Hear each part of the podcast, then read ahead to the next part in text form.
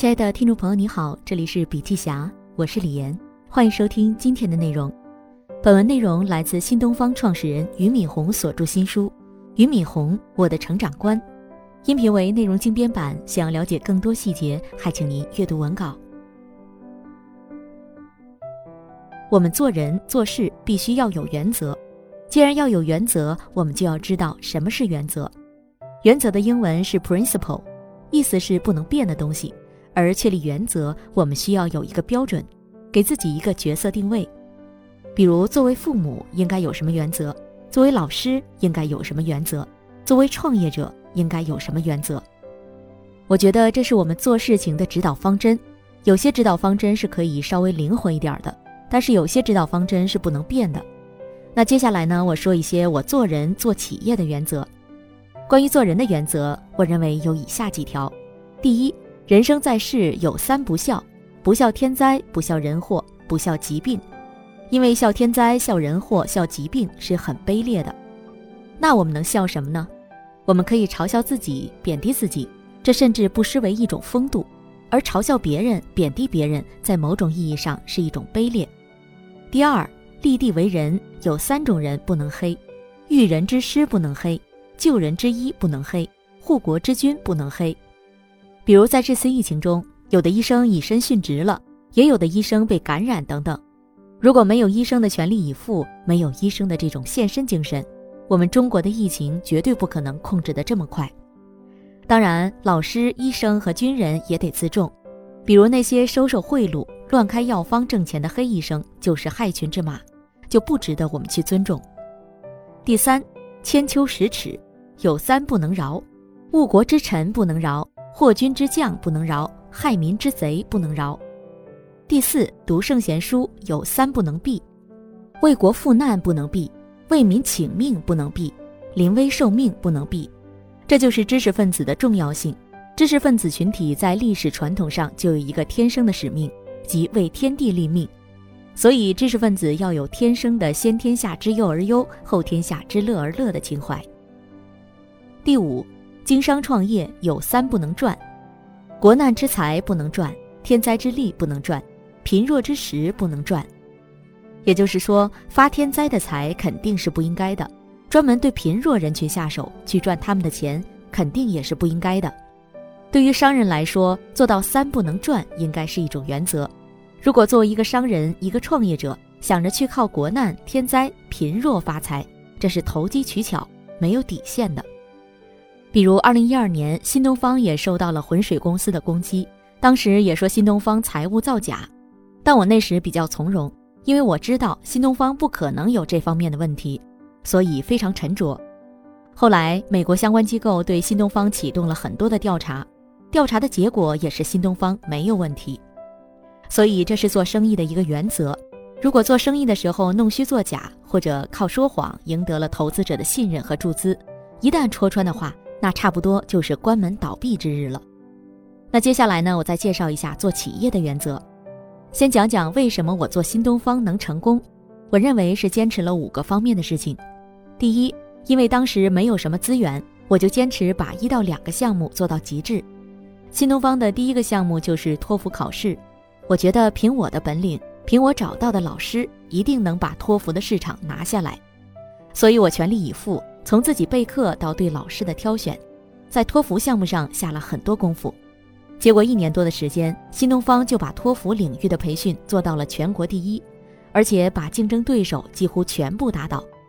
紧接着我就上了第二个项目，因为当时中国很多的大学生除了考托福还要考 GRE，我就打算把 GRE 培训拿下。我一方面培养 GRE 的老师，一方面自己亲自备课，就这样把 GRE 培训又做成了全国第一。第二。坚持给最重要的人极具竞争力的待遇。初创新东方时，最重要的就是老师。当时新东方还不需要管理者，我一个人管就行了。二三十个老师，我必须给我认可的学生认可的最优秀的老师极具竞争力的待遇，让他们留在新东方。因为在企业初创的时候，人才就是宝贝。即使现在新东方这么大了，人才依然是宝贝。这种坚持是绝对不能放松的。第三，在听取建议的前提下，所有事情必须自己决策。在初创期，公司是耗不起的。如果两三个人讨论一个问题，讨论了一两天都没法决策，表明这个公司要完蛋。因为对于创业公司来说，要分秒必争。如果内部讨论没人能做主形成决策，那这个公司就完了。所以，尽管要充分讨论，但讨论之后一定要有一个人决策，然后迅速推进。第四，创始人一定要把握住最核心的业务密码。作为创始人，你的资源就是你的才能。当然，你可能拿到融资等，那是另外一回事儿。如果你不能把握企业最核心的业务命脉，很有可能就被排挤走。第五，坚持价值观引领业务。当时我定的企业价值观有两条，第一条是一切以学生的需求为核心，学生的需求是最高指示；第二条是对学生实行无条件退费，任何学生想要退费，就把他没有上过的课的费用退给他。这样一来，大家就发现我们做了一件很好的事情，学生觉得我们在照顾他们的利益，就会更加依赖新东方。在新东方的发展过程中，这两条是任何时候都不能违反的。在创业过程中，也是坚持了这几条，我才能够把控整个创业过程的发展。在做新东方的过程中，我个人也有几个坚持的原则，我觉得也是我能够把新东方带出来的重要保障。第一个原则就是，你自己挂在嘴边的一定是自己坚信并且愿意付诸行动的。你跟别人讲无私、勤奋，讲宏伟的理想。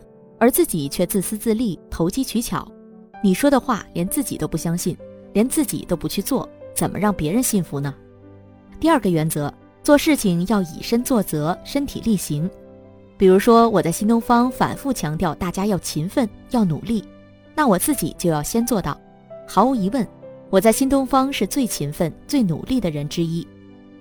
第三个原则是对突破底线的事情零容忍。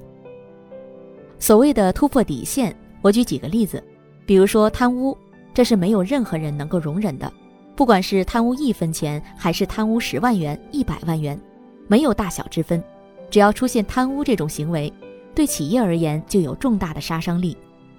第四个原则就是能够确定规矩的事情，一定要预先定好规矩。这一点我在前文也说过，王强、徐小平他们回来跟我一起做新东方的时候，一起玩，一起做。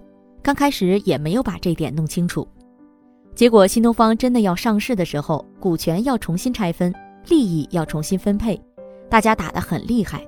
从此以后，我吸取了一个教训，就是未来在新东方，任何事情一定要预先确定好规矩再去做。到后来慢慢延伸到我跟朋友打交道，只要涉及利益关系，有可能出现纠葛，就一定要先说好了才能做。第五个原则是。宽和待人，严格做事。我觉得我对人还是比较宽厚和善的。在新东方，大家说我还是比较亲近员工的，也很少训斥人，包括做错了事情的员工。但是严格做事这一点还是不能放松的。最后，我再讲讲我如何做决策的。一个人做决策要有依据，没有依据乱决策会出问题。所以我在做新东方时，对自己的要求是四个决策，四个不决策。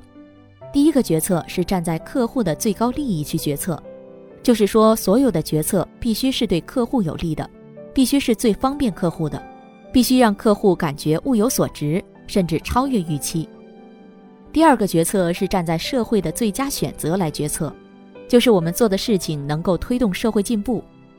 第三个决策是站在未来发展的角度决策，意思就是我们做事情必须要面向未来。仅面向现在眼前的决策是不能做的。第四个决策是站在公司和员工的角度来决策，就是任何决策不能光对公司有好处，也不能光对员工有好处。如果光对员工有好处，把公司给弄倒闭了，那对员工来说也是重大的伤害。所以一定要对两边都有好处。作为一个有决策能力的人，或者说作为一个可以影响公司大局发展的人。四个不决策也是特别重要的。第一个不决策是不局限在个人利益上决策；第二个不决策是不因个人面子而决策；第三个不决策是不能根据个人好恶来决策；第四个不决策是不以个人情绪来决策。其实我们的人生也是这样。如果说人生以个人的利益、面子、喜好、情绪为核心，那么最后一定不可能过上真正美好的人生。人生在世会有两个定，天定和人定。天定我们管不了，我们能做的就是做好自己，做好人定。具体就是做事情有底线，坚持原则，在各自的范围之内把事情做好，不断反省，有意训练自己，让自己更上一层楼。虽然事业有大有小，我们依然能够每天过得愉快，过得有意义，过得充实。这是我的一些思考，希望大家能够跟我一样有所收获。好了，今天的内容分享就到这里，感谢收听，我们下次见。